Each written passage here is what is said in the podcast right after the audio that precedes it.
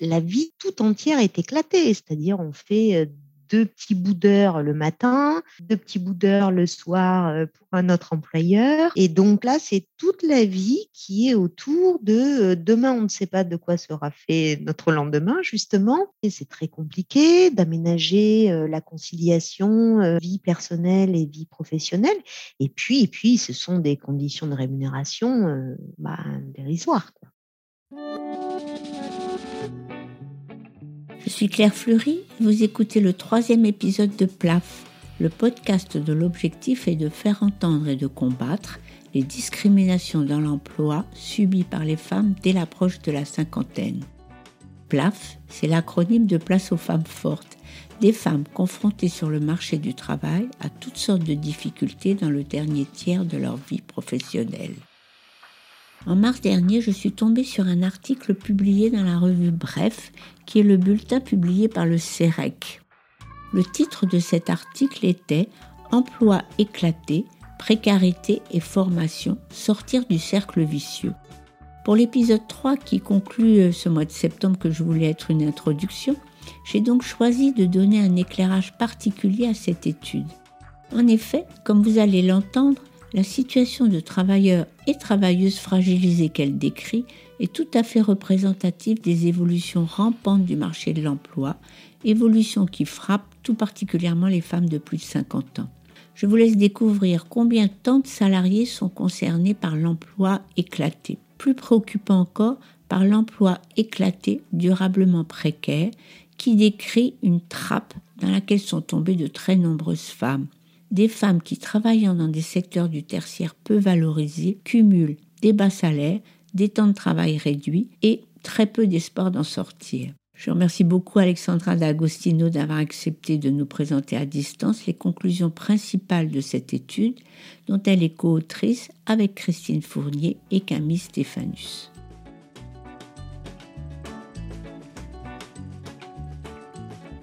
Alors pour commencer, Alexandra, est-ce que vous pouvez nous dire quelles sont les évolutions sur le marché de l'emploi que vous avez pu observer dans les 10, 20, 30 dernières années? Il y a la multiplication euh, du sous-emploi, hein, donc euh, notamment des personnes qui travaillent à temps partiel et qui souhaiteraient euh, travailler davantage.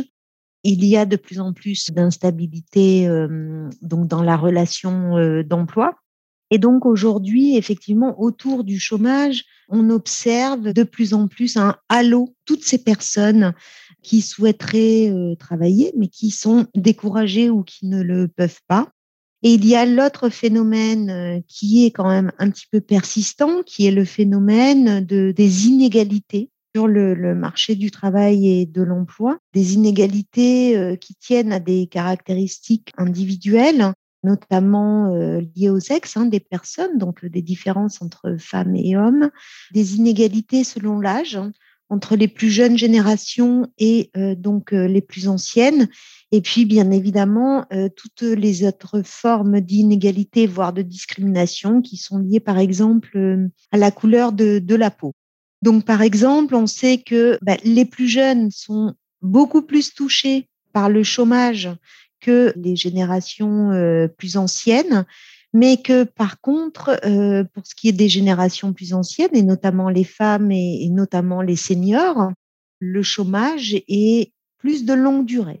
Pour euh, illustrer ce constat, je voudrais donner les durées de chômage des chercheurs d'emploi telles qu'elles sont citées dans le rapport écrit par les équipes de solidarité nouvelle face au chômage en 2019. À cette époque-là, les seniors restent en moyenne inscrits à Pôle emploi 673 jours contre 211 pour les moins de 25 ans, encore heureux, et 404 pour les 25-49 ans.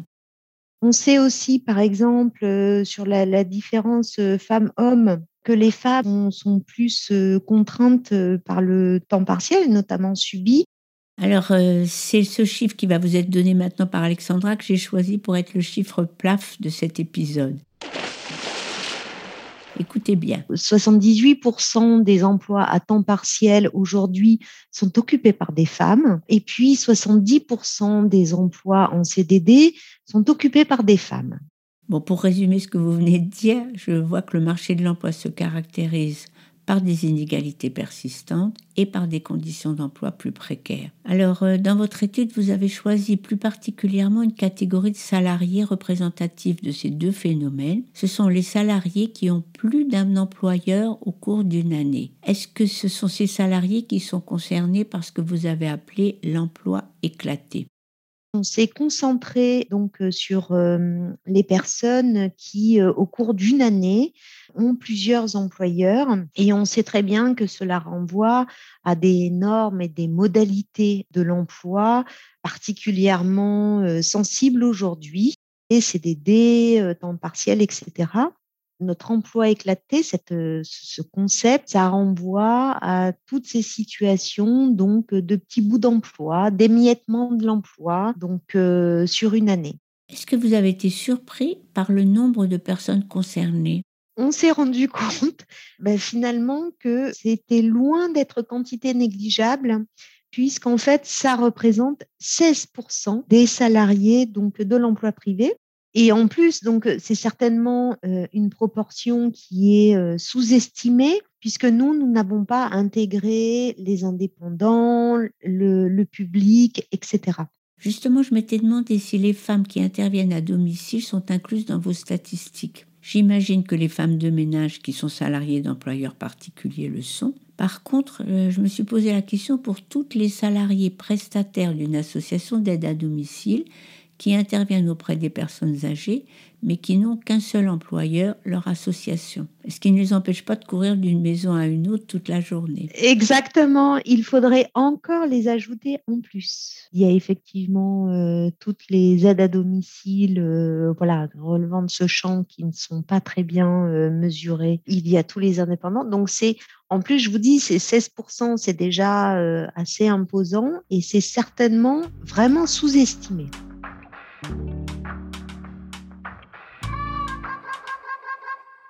Donc vous avez continué votre étude et vous avez défini une autre catégorie de salariés, ceux qui relèvent de ce que vous avez appelé l'emploi éclaté durablement précaire. Qu'est-ce que vous entendez par là? Donc, l'emploi éclaté, ça renvoie à des situations euh, assez différentes entre euh, enchaînement de contrats courts, cumul d'emplois parfois en CDI à temps partiel. Et ensuite, ce qui nous intéressait, c'était de savoir finalement euh, si c'était des situations transitoires. Donc, on a regardé en fait euh, le devenir de ces situations l'année d'après. Et donc, on s'est rendu compte que d'une part, c'était effectivement pas marginal, mais qu'en plus, c'était loin d'être des situations transitoires puisque euh, l'année d'après, 60% des personnes étaient toujours en emploi éclaté.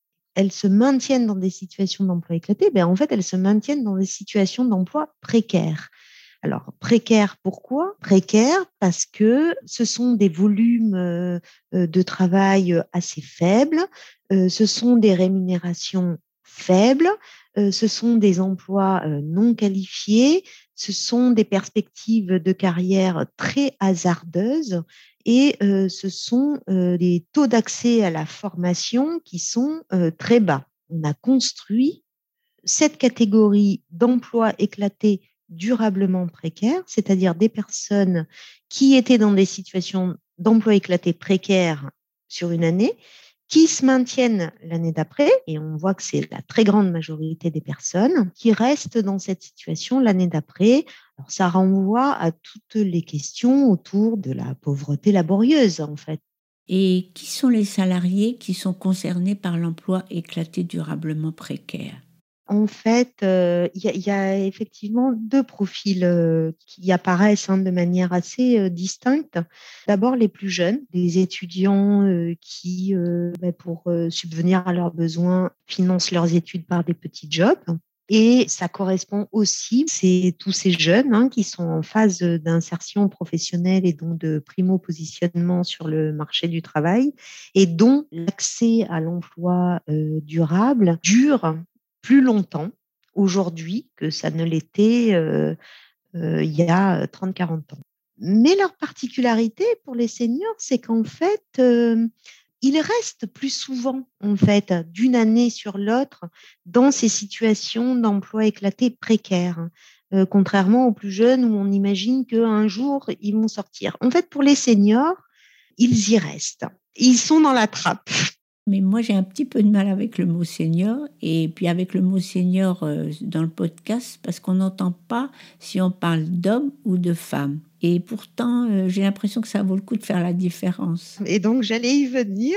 C'est il, mais c'est en fait encore plus souvent elle, parce que les femmes sont surreprésentées. Plus de la moitié des seniors, en fait, euh, en emploi éclaté durablement précaire, sont des femmes alors que pour l'ensemble, on est plutôt autour de un tiers de femmes parmi les seniors. Ce qui serait bien, c'est que vous nous précisiez qui sont les secteurs d'activité qui usent et abusent de ces contrats précaires. Je peux donner des exemples hein, euh, concrets. Pour les femmes seniors, on a tous les métiers du nettoyage, donc, dans ces métiers du nettoyage, la flexibilité, elle se fait par les volumes de temps de travail essentiellement. Hein. donc, on a un très gros morcellement. Donc, les personnes peuvent être en CDI, mais elles font des petits bouts de ci, de là.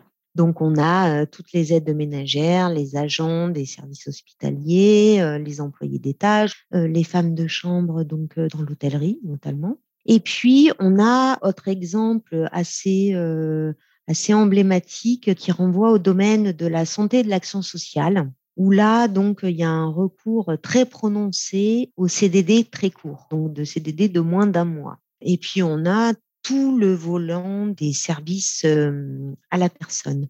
Alors maintenant, ce que je voudrais savoir, c'est si ces femmes de plus de 50 ans qui exercent des métiers dans des conditions difficiles disent qu'elles veulent changer de métier. Et si elles veulent changer de métier, est-ce que c'est parce qu'elles n'aiment pas ce qu'elles font ou simplement à cause de leurs conditions de travail et leurs conditions de rémunération? Bon, ça c'est un petit peu euh, difficile de répondre de manière très tranchée mais on n'est plus sur les conditions d'emploi, enfin de ce qu'on a pu observer, que sur le contenu même du travail. Hein. sur le, contenu même du travail, les personnes sont plutôt satisfaites en fait, hein, bien qu'elles souhaitent parfois se professionnaliser, améliorer leurs compétences, mais c'est pas tant une idée de métier que de conditions de travail, où on a vraiment des conditions de travail euh, je dirais, euh, taylorienne, hein, avec aussi de la pénibilité euh, physique assez importante.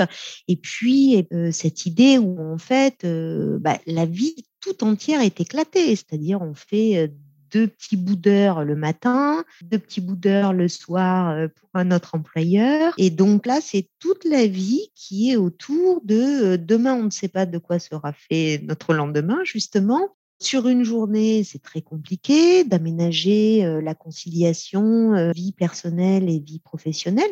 Et puis, et puis, ce sont des conditions de rémunération dérisoires.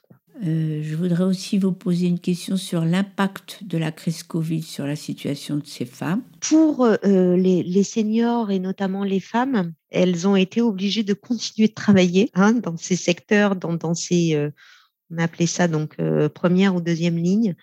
Et donc, elles ont été euh, bah, beaucoup plus exposées au risque donc de contamination.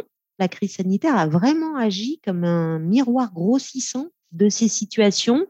Donc, des jeunes qui accèdent de plus en plus difficilement euh, à l'emploi et à l'emploi euh, stable, et des femmes plus âgées qui se retrouvent contraintes à subir, hein, n'ayons pas peur des mots, des conditions d'emploi parfois extrêmement difficiles.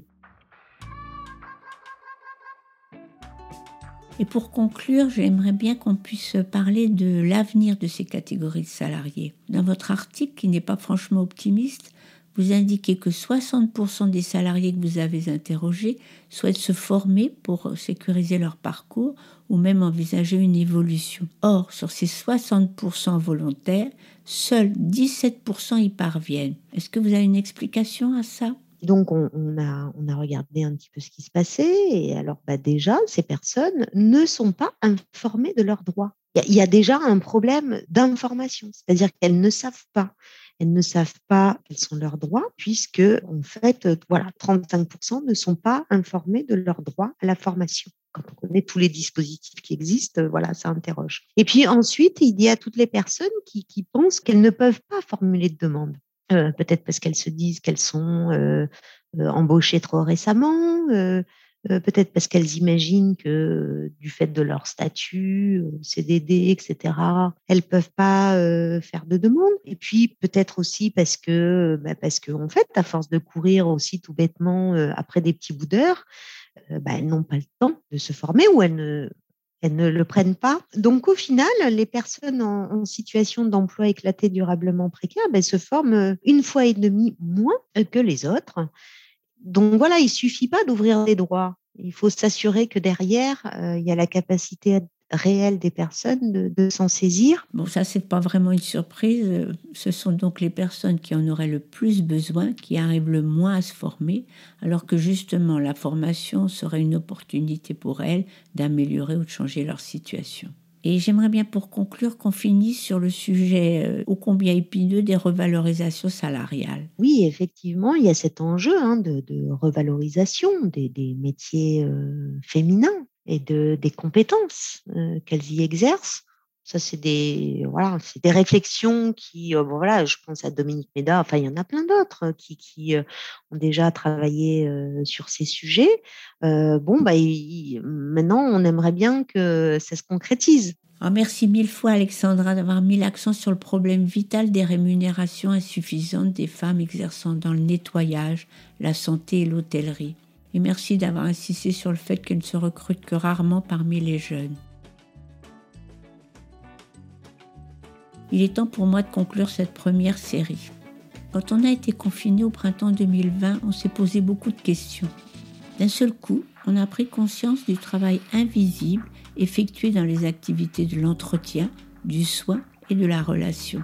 On se disait bien qu'il devait y avoir un rapport entre le fait que certains métiers sont majoritairement exercés par les femmes et le fait que justement ces métiers étaient invisibilisés, mal considérés et mal payés. Dans cet épisode avec Alexandra, on a mis l'accent sur des métiers répertoriés bien à tort comme non qualifiés, mais le constat pourrait s'étendre à bien d'autres professions euh, féminisées. J'ai en tête deux exemples, les enseignantes et toutes les intervenantes dans le domaine sanitaire et social, les infirmières et les aides-soignantes. À la fin de l'été 2020, on pouvait espérer que des valeurs comme le souci d'autrui, la sollicitude, le mieux vivre ensemble allait prévaloir sur d'autres valeurs, le modèle compétitif, individualiste et pour tout dire patriarcal. Où en est-on aujourd'hui? Vaste discussion que nous engagerons dans les épisodes à venir. Si vous souhaitez y participer, vous pouvez vous abonner sur mon site plafpodcast.fr, plaf avec deux F, et me faire part de vos réflexions. Si vous souhaitez me soutenir, vous pouvez aussi mettre des étoiles et des commentaires sur l'application Apple Podcast. Je vous en remercie par avance et vous donne rendez-vous le 8 octobre prochain. J'y démarrerai une nouvelle série mensuelle et qui cette fois-ci sera consacrée à la reconnaissance des compétences. À très bientôt.